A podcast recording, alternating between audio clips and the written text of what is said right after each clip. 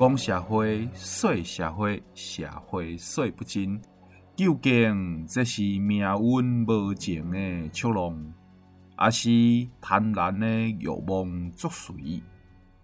又或者是善恶是非的因果循环？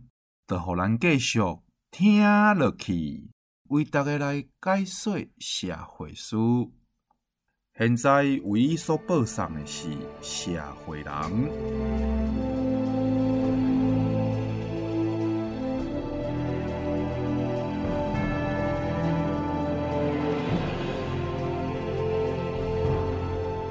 各位亲爱的听众朋友，在每礼拜日的暗时六点，你应该爱创啥？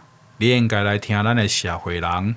咱的社会人阿 Sir 会达人，啊，我就是迄个阿 Sir 啦，吼。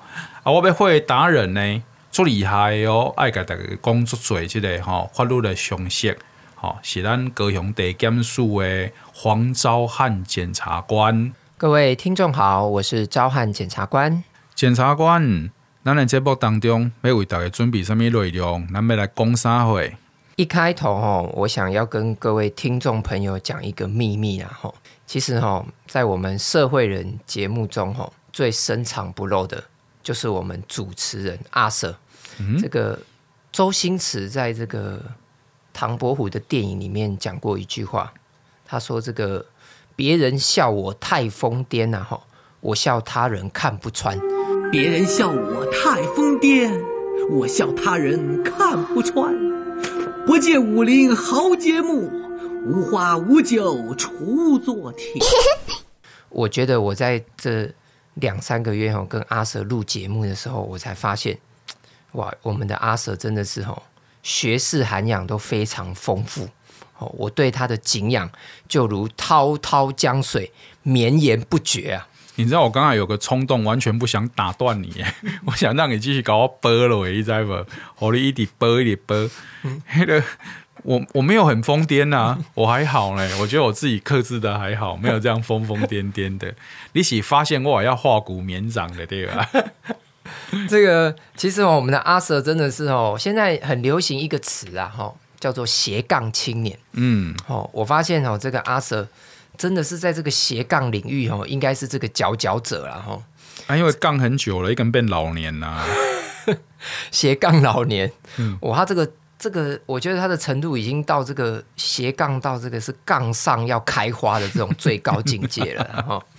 这个你如果有听过之前的节目，你会发现阿 Sir 其实是在广播界的，哦但是他念的是中文系哦，而且这个哦还会写小说哦，特别更厉害的是还会写情书哦。不过一开始我想蛮好奇问一下阿 Sir 了哈。这个既然你是念中文系的，嗯，想必中文系哈、哦，在小说界都会都会想要看看金庸，是啊，包含九把刀哦，嘿，那些年我们一起追的女孩的这个，一、嗯、那些年我们一起打的教官啊，没有，这个作者九把刀，他也说他的目标就是成为台湾的金庸，嗯，好、哦，这个不晓得阿 Sir，你对金庸的小说，你最印象深刻的是什么？这个哲人已远了哈，但是基本上他每一部小说，我不能说倒背如流啦，但是就是它里面的人物啊、形象刻画，我觉得在角色的塑造上，金庸他有他一个非常独到之处。嗯啊，那古往今来不能说后无来者啦，但至少前无古人嘛，这是可以确定的。嗯，哎，那他的这个文笔啦，他的这个对于剧情的铺排环环相扣的部分。这个也是我们。啊，你最喜欢他哪一部小说？其实我最喜欢是《天龙八部》啊。为什么？因为没办法，那个萧峰最后的那样子的一个场景，就是，哎，应该是说我的认知啊，哈，我认知戏剧的核心是悲剧啊，应该是说我认知人生的核心是悲剧。嗯，嘿，那悲剧的核心就是。英雄崇拜主义。哦，嘿，对，那我心中的唯一的英雄就是肖先生，嗯，对，拥有一个绝世武功，但是绝世武功却没有办法为他带来一个这个喜剧收场的结局。对，在民族大义，在所有众多的情绪勒索之下，他的选择就是以命偿还给大地，然后选择他的人生的落幕，换来其他人的崭新的一页。是是是，我对金庸哈、哦、印象最深刻的小说应该是《鹿鼎记》，它几乎是一部反所有原本武侠小说的公式。没错。哦没错，韦小宝是一个完全不会武功的人。没错，哦，那他在里面的设定，绝世武功不练个十几二十年是难有小成。没错，哦，那里面呢，我印象最深刻的就是这个韦小宝的师傅叫做陈近南。嗯，好，哦，刚刚这个阿 Sir 讲到对人物的刻画，这个金庸对这个陈近南的刻画也是非常的厉害，一句话就把这个。陈近南的形象完全描述出来，铜锣烧扛把子，那个是陈浩南。哦、这个金庸怎么描写陈近南呢？他说：“这个叫做江湖人称一句话，嗯，平生不是陈近南，堪称大侠也枉然。”是，嗯，那为什么要讲这个呢？因为呢，其实哈，在 Google 还没有发展起来的时候，其实这个我们。对于人的评价都是透过口耳相传，没错。哦、那阿 Sir 当年在情书界也有一个这样的称号，叫做“平生不是陈阿 Sir，难怪天天被发卡。啊”哦，这个他这个、哦、找他哦代写情书的人，可以说是如黄河滔滔江水，一发不可收拾啊！是爱挂河无唔对啦。那不挂号是应该是较歹得到我的服务啊，因为我咱在做口碑啊，是是是口耳相传的哦。嘿那个我们上一周哦聊到我的少女时代了哈，那其实哦这部电影哦有一个核心的概念哦，这个是我常常会讲，我在看电影的时候，我常常把这个法律的概念套在里面，是我会去看他怎么去推动整部电影的核心概念。嗯，那我的少女时代呢？它最核心的概念其实就是书信，嗯，好、哦。除了我们上一周有聊到幸运信以外，其实另外一个就是情书。情书，没错，嗯、在这一部电影里面总共有两封情书哦，嗯，哦，我想是不是我们可以趁着这个机会，让这个听众除了听检察官为你剖析其中的法律问题以外，更重要的是，哦，各位听众今天有福了，好不好？特别是年轻学子。对于写情书这件事，还有非常大量的需求的。我们今天就让你透过陈大师的精辟分析，让你学到各种写情书的心法诀窍。所以你没有放过林真心就对了。没有没有，这这一周继续要 cue 他。要要要要要要。还有，我必须要纠正检察官一件事情啊，不好意思，让我冒犯一下。是是是。起码无人咧写情书啊！你要先把它直接约，好不？我起码听到上多一句话，拢嘛做简短的两个字吗？约吗？哎、欸，现在交友软体越来越多了呢。嗯，而且交友软体它现在做的，它现在这个整个交友软体已经变一个经济模式了。哦，真的，也就是光是做交友软体这件事情，也已经是一个经济模式了。嗯，就是说，哎、欸。哎，等下讲太仔细，会不会大家以为我有用啊？我没有，我要先声明哦，我完全没有用哦。我因为我自己是也有在开发 App。OK OK，所以这个领域里面略懂略懂。是是是，斜杠青年的代表。你知道现在交友软体哈，它现在主打的就是说，你女生大概就是不太需要有付费的机会，他也不会创造机会给女生付费。对，因为为什么？他要需要那个软体越多，女性越好。对，哦，这样才能吸引男性嘛。嗯、哦，我不我我不爱讲小迪哥啦，就是要吸引更多的男性。对，那他要怎么让男性去付费？嗯哼，其实他有一一招乱枪打鸟的方方式，在你加入之后，你的整个资料填写。呃，不管你填写的妥不妥当，或者是你根本就乱填，因为你可能怕被朋友啦，甚至怕被你的伴侣发现呐，你在使用这个软这种软体，所以你一定会用假资料嘛。对，他也没有预想你会用真资料。对对，但是他所有的这个你在填资料过程，移动背后你填真实的资料，这些东西大概让我想尽办法填假啊，那个对啊。嗯嗯，但当你填完按送出的那一刹那，你给他算，大概是大概三十几秒的时间。就会有一个女性对你有兴趣，然后你就看不到她对你发过来的讯息内容哦。然后你为了要看她的讯息内容，你就要付费解开看讯息内容，你要买点数才能看讯息内容，就是他有办法测知你到底有没有被他们用网子网到就对了啦。那个讯息想当然了，当然是假讯息嘛。那个对你有兴趣的女性，想当然那个就是员工或者是 AI 智慧设定好的嘛。但是就是会有很多不涉世事的小男生哦，在这一刻他就已经付钱了，你知道吗？他有一种心动的感觉。对啊，我怎么我他都没有想到，他资料明明乱填，然后照片也没有很帅，然后可能是去选明星的照片，怎么可能会有正常的女生会被他骗到？对，然后对他，你看女人家说。这个女追男不是隔层纱呢，是隔层山呢。再怎么开放，也不可能在你加入这个软体的三十几秒，他就密你了嘛，对不对？所以这整个就是一个骗局啊！好，我我刚才是不是做错事了？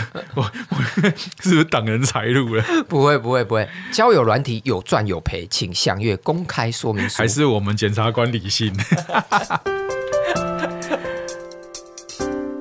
好啦，我刚才已经说了很多这个不该说的废话哈。那我们现在就来听一段啊，这个徐太宇哈在喜欢林真心之前，哦，有写给这个陶敏敏的情书。好啊，这个陶敏敏是校花，哎，敏敏校花啦，校校花，校花人家真水啦啊！是是是，我真正是啊，我这嘴唔知是安怎。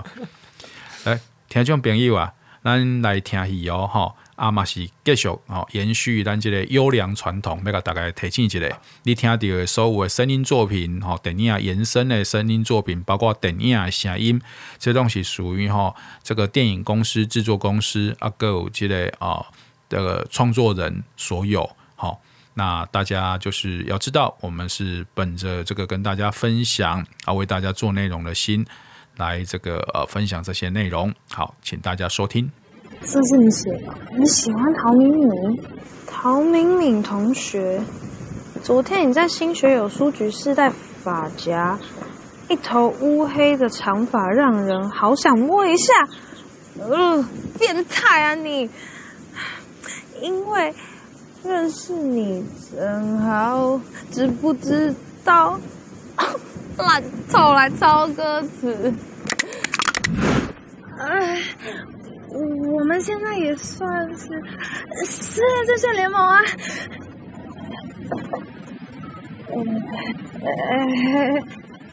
第一次觉得你聪明，干嘛？一次他们分手吧。帮我追陶敏敏，你的欧阳是单身了吗？大师大师，这个在徐太宇写的情书里面抄了这个孙耀威的经典歌曲。认识你真好，你知不知道的歌词？请问大师，您觉得写情书抄歌词这种做法可行吗？我我觉得既可行又不可行。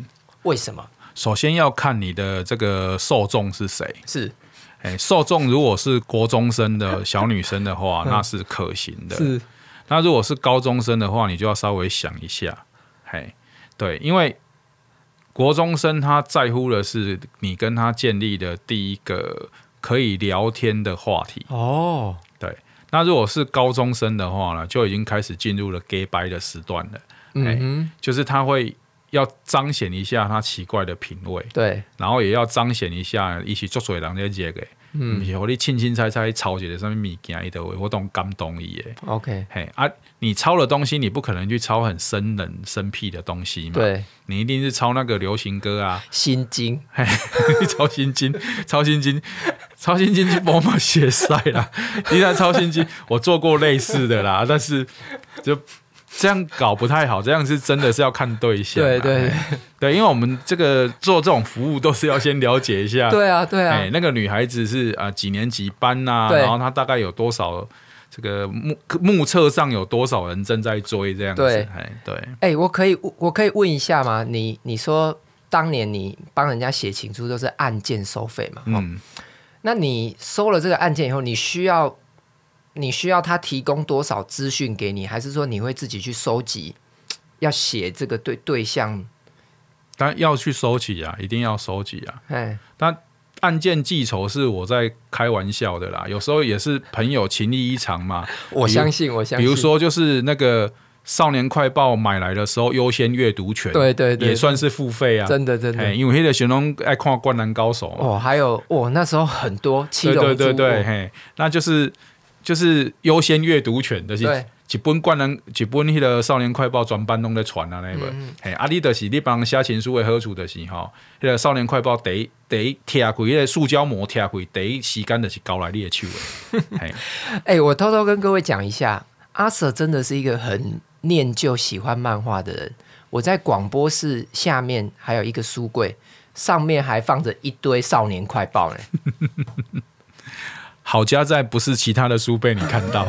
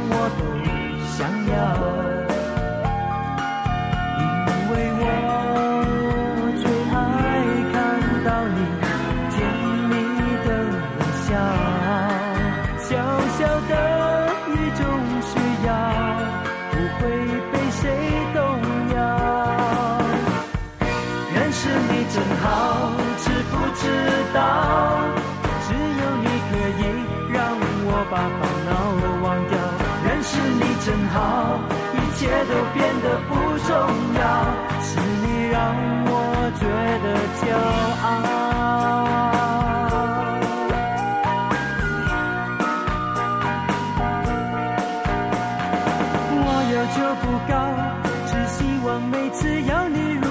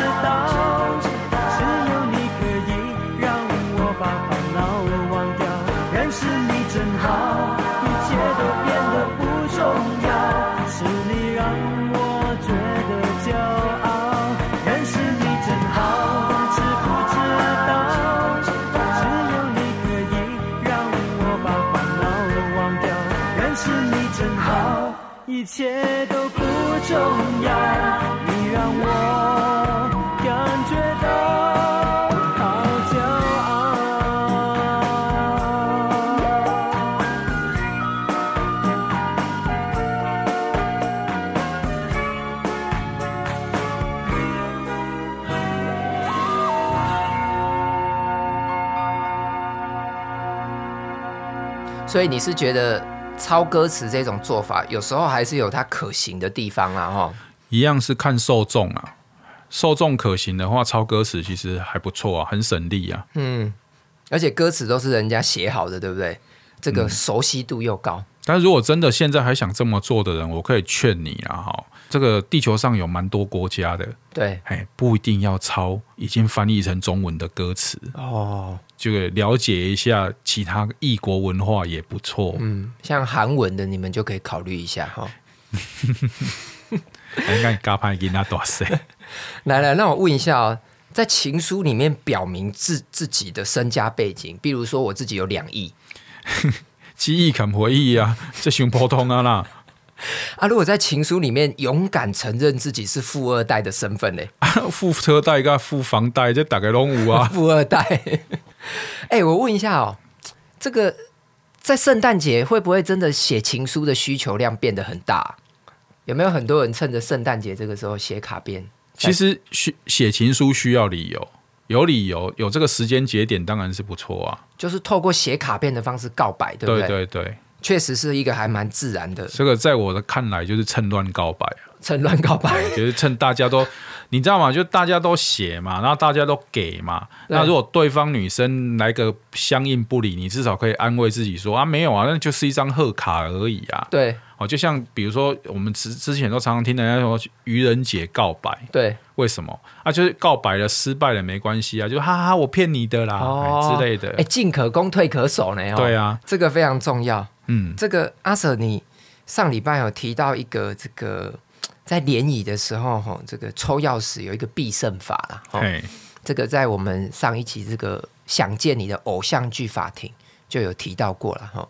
有兴趣的听众可以再上我们的 Podcast 听一下。好，那我听到你讲这个抽钥匙的必胜法的时候，让我想到我以前高中有一个死党，他自称。这个鼓山谢霆锋，小蛋子嘞！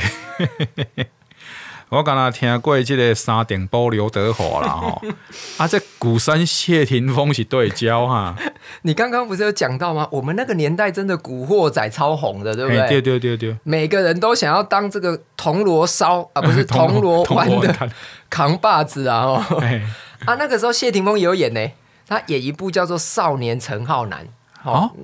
那你说这个高中时期对不对？大家都喜欢假掰一下，嗯，啊，每个人都说他是郑伊健，对不对？嗯，他当然要假掰一下，说我不要当郑伊健，我是这个谢霆锋，哦，哦 对不对？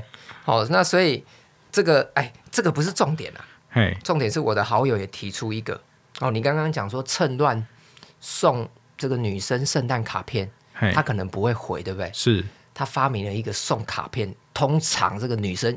会迫不及待赶快把信回给你的必胜法。哎呦哎呦哎呦哎呦，说来听听。哎呦，就是呢，这个非常简单哈。这个在我们以前哈，广播很流行。嗯，有一个叫做星座王子的哦，嗯嗯，这个女生都会听哦。你就在圣诞卡片写说，这个星座王子呢有讲说，你的星座呢，今年圣诞节不宜独处，宜出门逛街，不如你我。就趁着圣诞夜这么美好的夜晚，相约在高雄火车站的麦当劳前。如果你没有回信，我就当你答应了哦，咱们不见不散。所以，所以查某查某囡仔啦，惊讲吼，迄个写这个卡片的人误会，只好就把圣诞卡片寄回来，对不？没错，哎，一定要来否决、否定、拒绝哦。这是什么必胜法？这根本就是自杀攻击，你知不？哎，快别这么说哦！我跟你讲，有一个名人应该干过这件事情，陈奕迅。我不相信，为什么？他一定有做过这件事，他才会唱一首歌叫做《Lonely Christmas》的圣诞节。我真正我应该了解你啊！我不应该是中这种冷笑话的招。可是还蛮好笑的，你有打到我。喂，好啦，言归正传，这个段落哈，检察官爱甲咱讲哈，是要讲什么法律议题啦？好好好，这个还是不瞒各位听众说啦哈，其实阿 Sir 哈，他不仅在写情书方面很有造诣，更更更正一下，造诣哈，其实在连著作权法哈，我私底下跟他聊天，发现他也是略懂略懂。不如我们就趁着节目这个机会哈，我们跟听众朋友一起来考考阿 Sir。好，既然他刚刚也知道这个词曲创是一种创作，好，这个那请问阿 Sir 哈，既然词跟曲本身都是受著作权保护，那徐太宇呢抄了这个认识你真好的歌词，这个有没有违反著作权呢？行为上有违反，但是他并没有用其获利嘛，或者是在公开的场合之下去播送，嗯、所以他应该是没有侵犯到著作权人的权益，没有错。嗯，而且其实他只抄了一句。到两句、嗯、哦，还有比例问题，对对不对？对对对，其实这个这个部分呢，如果你只有抄一两句，那你自己把它纳入你的情书里面，其实还是会认为。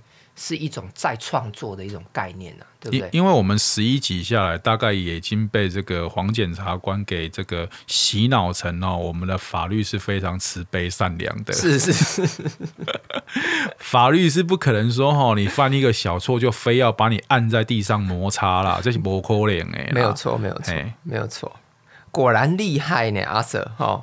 另外呢，其实刚刚这个我朋友哦，鼓山谢霆锋他提出来哦。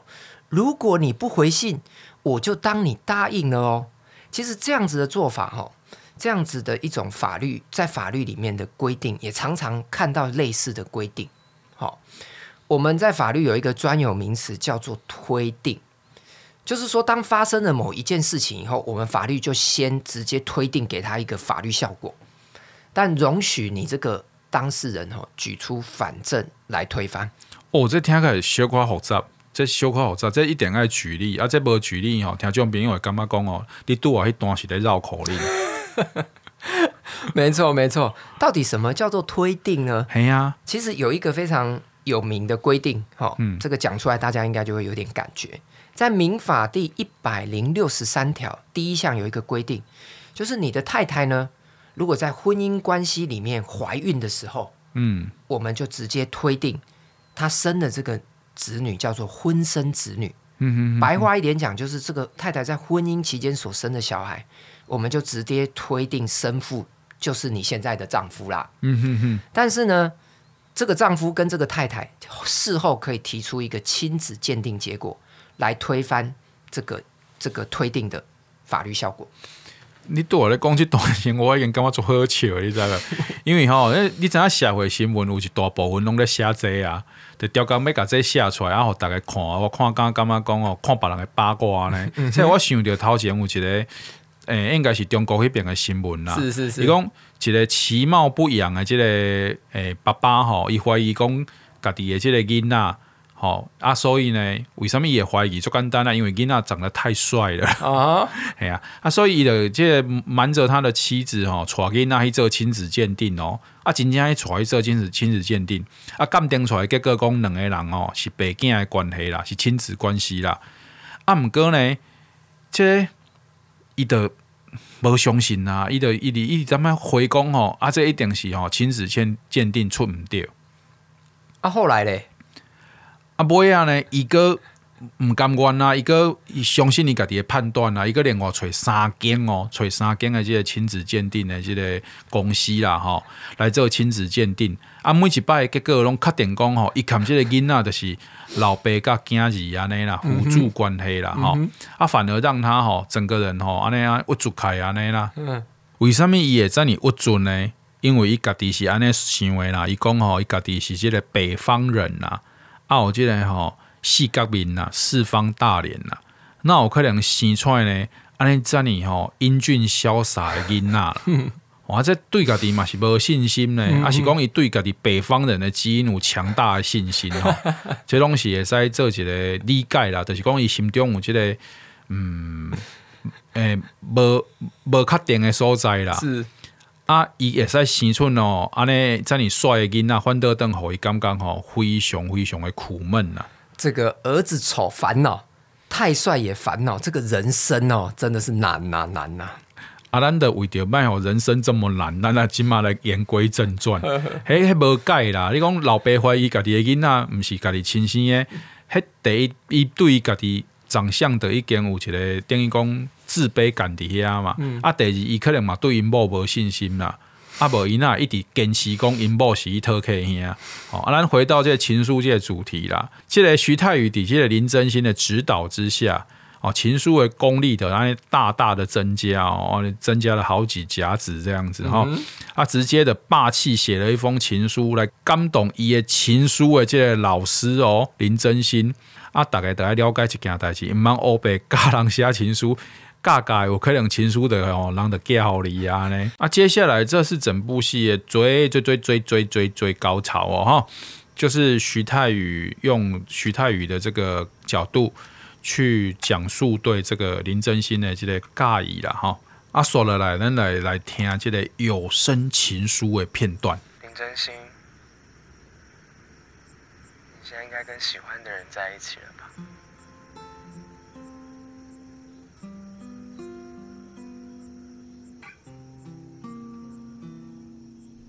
我追到陶敏敏，你追到欧阳，完成我们一开始说好的约定。我想，这是我能为你做的唯一，也是最后一件事情。林真心，虽然你又矮又笨。喜欢别的男生，即使这样，我还是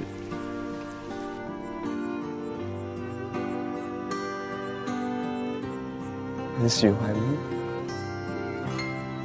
原来你是我最想留住的幸运，原来我们和爱情曾经靠得世界的决定，那陪我淋的雨，一幕幕都是你，一尘不染的。如果你听完这卷录音带，就抬头看看天上，因为那时候我会知道，原来我和喜欢的那个女孩。再看一样的星空。Aquí te amo。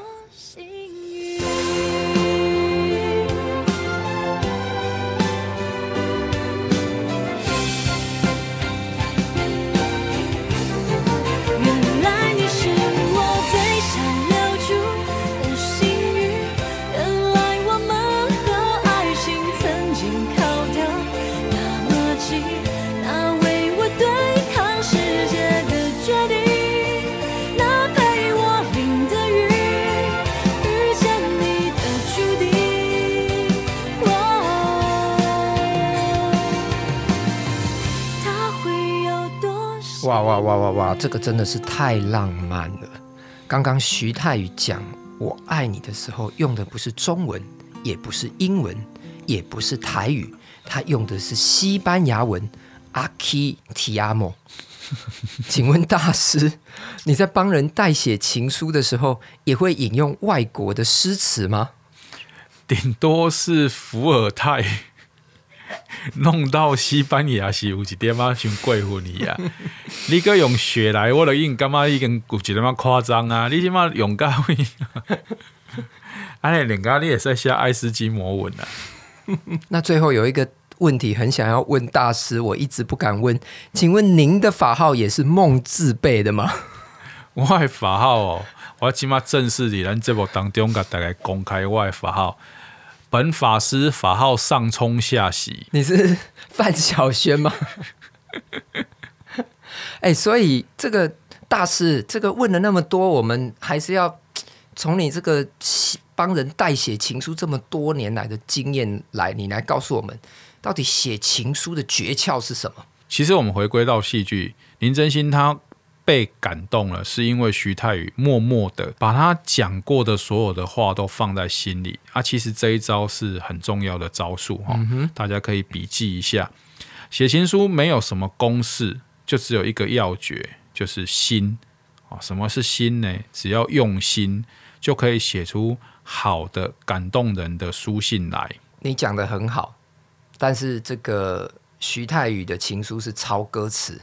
我觉得你这个诀窍好像是从食神的台词抄来的。安内利亚，我懂发现根本就没有食神啊？什么？或者人人都是食神？什么？少说废话，颁奖！老爸老妈，大哥小妹，男孩女孩，只要用心。说什么？人人都是食神。其实这个每封情书哦，也都是这个男生的用心之作啦，或者是写书人的用心之作。哦，那对于这样的创作呢，当然他也是受著作权保护的。我相信剧中的这个校花万人迷陶敏敏，应该也收过很多哈，这个来自男生的情书。但其实哈，这个要跟各位听众朋友讲的就是说。这个陶敏敏其实她拥有的只有情书这张纸或者这张卡片的所有权哦，他并没有拥有这个情书的著作权。所以，如果陶敏敏把这些情书集结成册，出一本《我的情书时代》，这个可是会侵犯众多男粉丝的著作权哦。哦，可是其实哈、哦，历来有很多作家哦。很喜欢把自己写给别人的情书，很喜欢集结出书。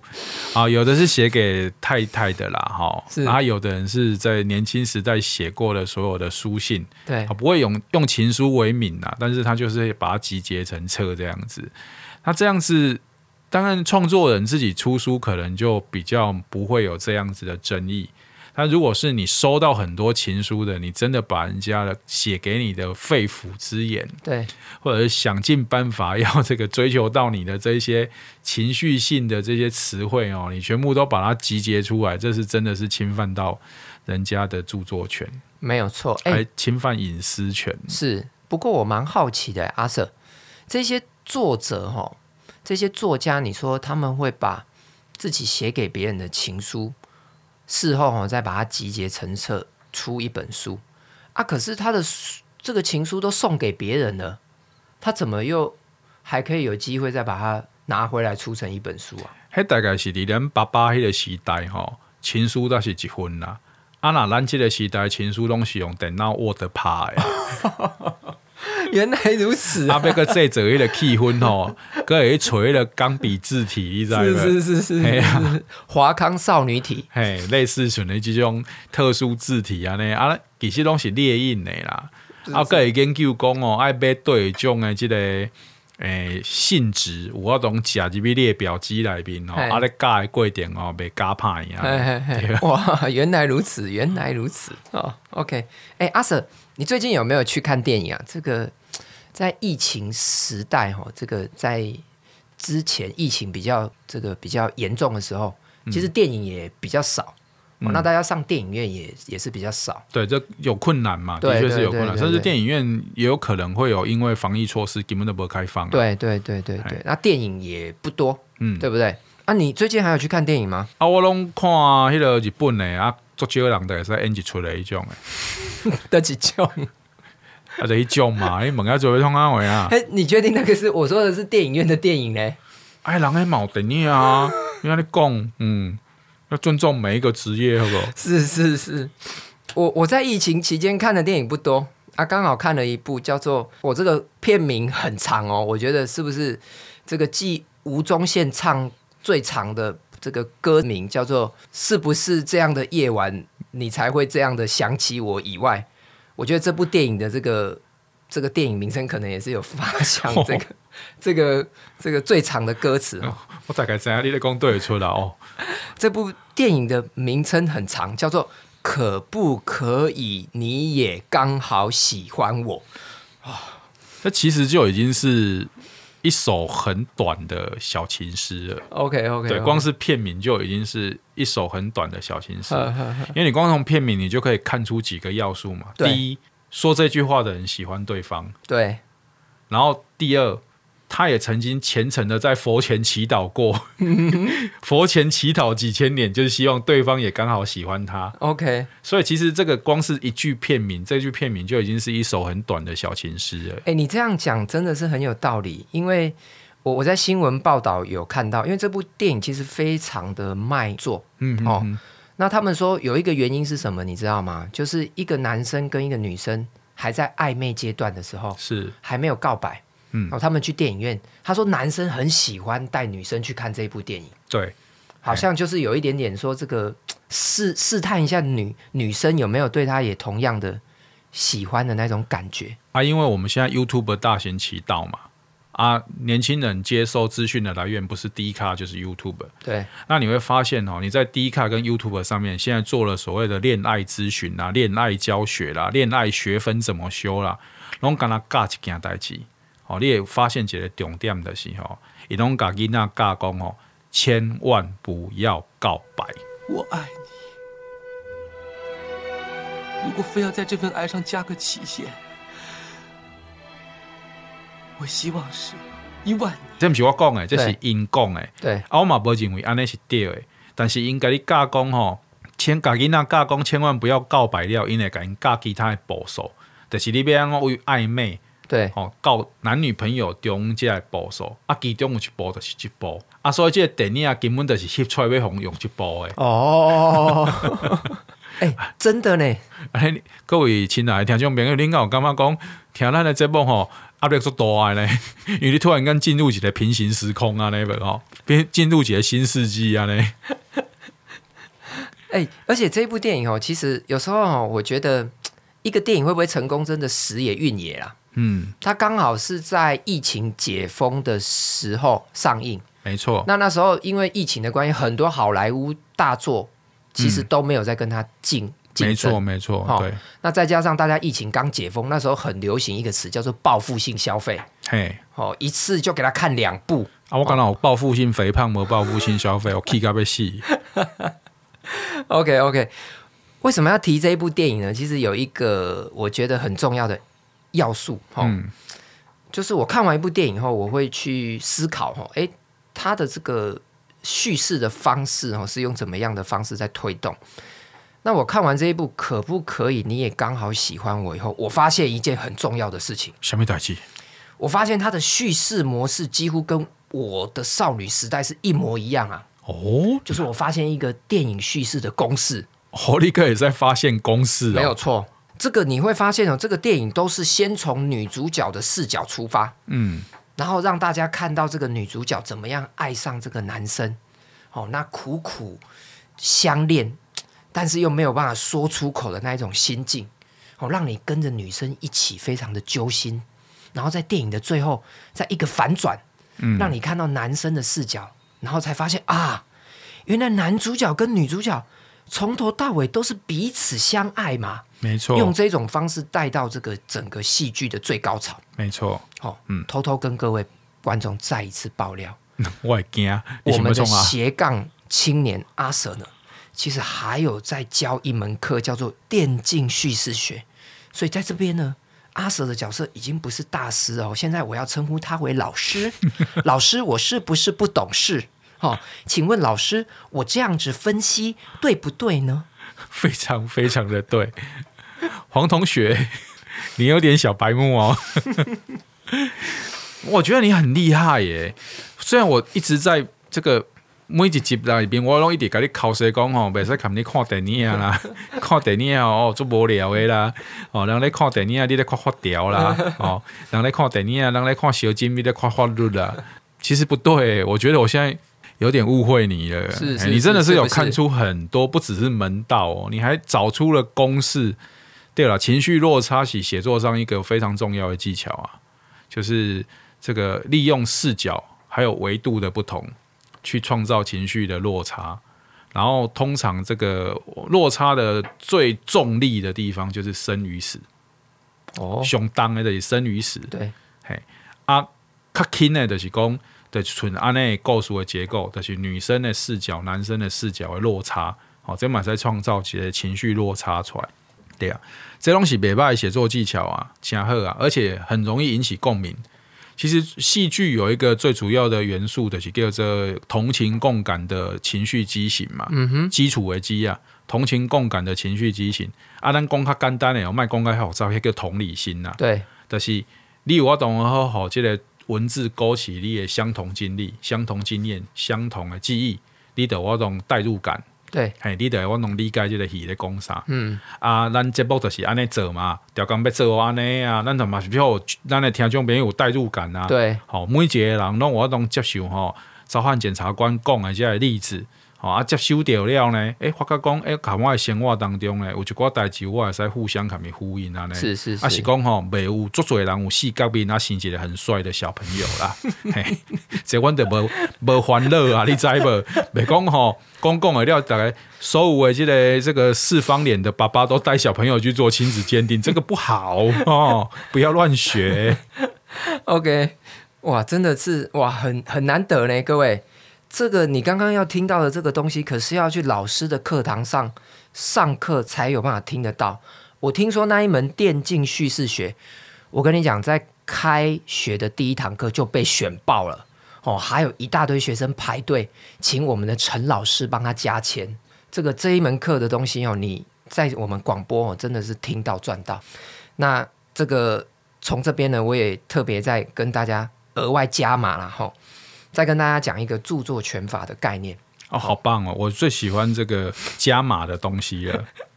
其实哦，这个著作权的保护哦，它也不是无限的上纲哦。嗯，像我刚刚讲这种电影的这一种这个叙事的一个公式啊，我们可以说一个公式，嗯、透过一个男主角跟女主角的视角转换，造成一种情绪上的一种落差。对，好。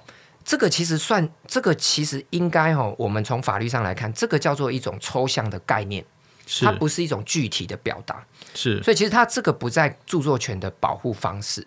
了解，好，所以说即使这两部电影，它用的这个叙事方式哈，几乎是完全相同，可是也不会有侵犯著作权的问题。没错，因为我们保护著作权的目的是希望鼓励创作。而不是说你这个概念你用过以后，别人就不能再用。没错，没错。所以这个两部电影同样的叙事方式，可是我的少女时代呢，跟可不可以你也刚好喜欢我，其实他们都有拍出自己的风格哦。嗯。哦，所以我开头讲说哈，这个阿 Sir 的斜杠人生，真的不是跟各位开玩笑。我跟各位讲，阿 Sir 不仅会写情书，还会写文情小说哦。请问阿 Sir，你会不会也常常用这样的视角，好、哦、来写你的小说？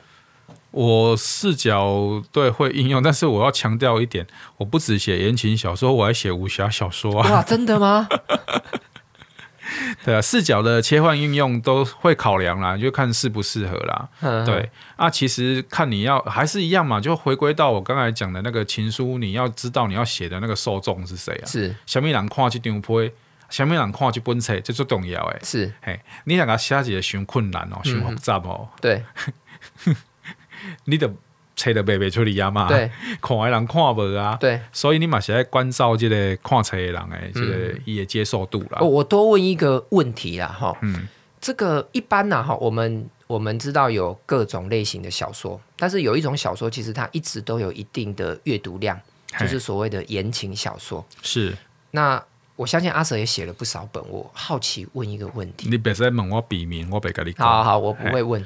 请问你的笔名啊？不是，不是，不是。我我的好奇点是说，一般这种这种文情小说，它是用女主角的视角开始书写，或者是用男主角的视角开始书写，比较会受到青睐。百分之九十是女性。是因为受众大部分是女性吗？对，所以比较有代入感，对不对？要有同情共感，嗯、所以都大部分会从这个少女的这个情怀出发。对，而且少女一定都很惨。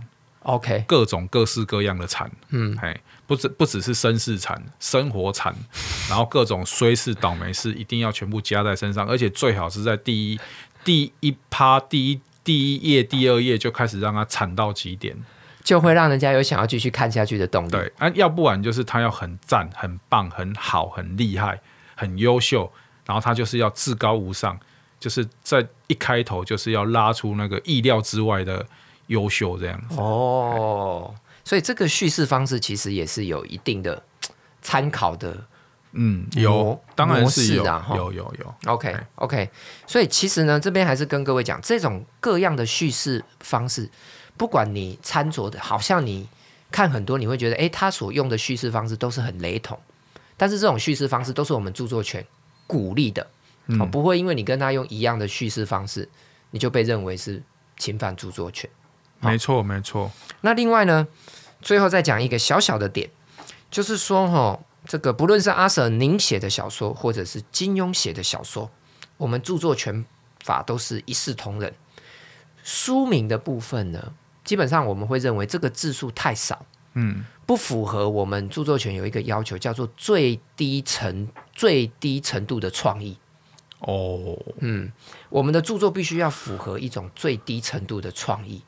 好，那书名原则上会被认为字数太少，而被认为这个创作性太低。所以是不会受到著作权保护的哦。嗯，啊，那那书名不受著作权保护，我刚才在 Pocket 刚写起来，这个《倚天屠猪记》，啊，不写一个《天龙九部》。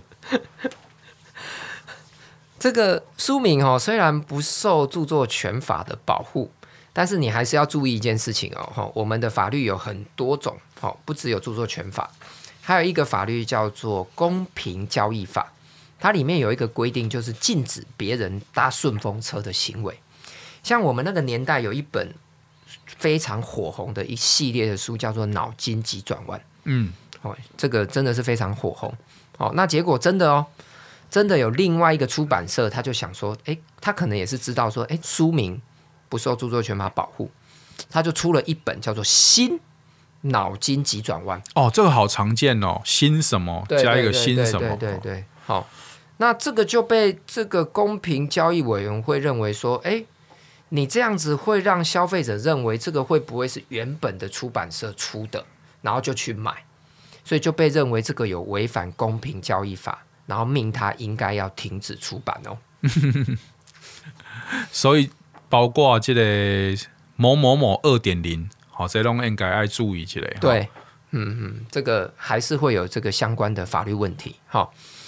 那另外来问一下阿 Sir 啦哈，我们再聊一个，我们也这个常常在跟你聊的一个议题，就是你对麦当劳的印象。除了大薯盒子加大分量不变以外，麦当劳有没有让你印象很深刻的广告？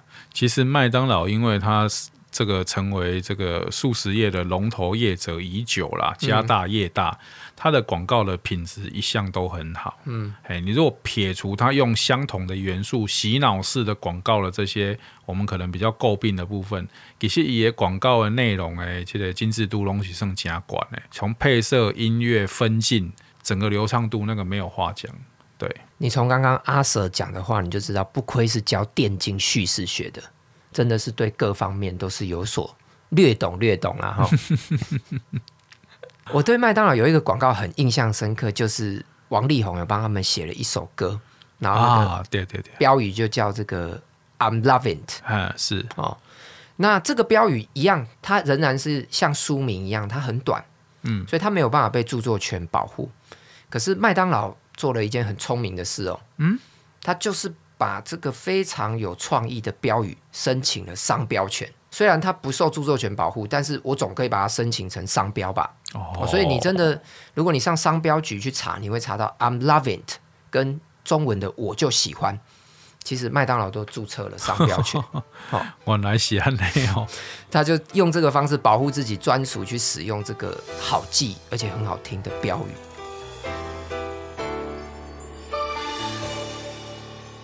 你的脸。有几分憔悴，你的眼有残留的泪，你的唇美丽中有疲惫。我用去整夜的时间，想分辨在你我之间，到底谁会爱谁多一点。我宁愿看着你睡得如此沉静，胜过你心事决裂般无情。你说你今日表面上吼，在开讲的过程是咧讲写情书啦吼，讲哦啊，你有看过什么电影无啦吼？啊，电影是什么部分有受到著作权的保护，什么部分无？其实吼，这拢是用心良苦呢。咱家己讲，用心良苦。用心良苦却成空。真正是用心良苦，因为这是跟咱每一个人平常时拢会接触到的物件吼，拢有足大的关系。吼，著作权的物件呢，伊伫咱毋管是读册过程，还是咱咧做工课过程吼，加加减减拢会有牵涉伫咱的生活当中。吼，那就是说亲近法律。了解法律，不要总是出了事之后才在那边讲说啊，法律就是保护懂法律的人呐、啊，没有在保护我不懂法律的人，千万不要这样子。伊的物件在底下啊，伊也无走啊，伊也无卡啊，没错，对啊。啊，你要接近你个了解一下嘛，无要紧嘛。啊，就算你无用，通了解，当然你得来每礼拜日来听六点的这个社会人。FM 九九点五为你提供这个空间，为你提供这个声音，为你提供这个内容，就是要让咱的高雄地检署的检察官黄昭汉来到节目当中，为大家把这做复杂的代志吼，讲成你听有的，你有法度接受的，啊嘛你会使了解的，会使举一反三的内容。好、哦，咱今日的节目呢嘛，同款哦，做用心、做尽心的，为大家服务到家。啊，我是社会人的主持人，我叫阿 Sir，我是召唤检察官，安尼的迪迦，看检察官这位跟你讲，拜拜。拜拜。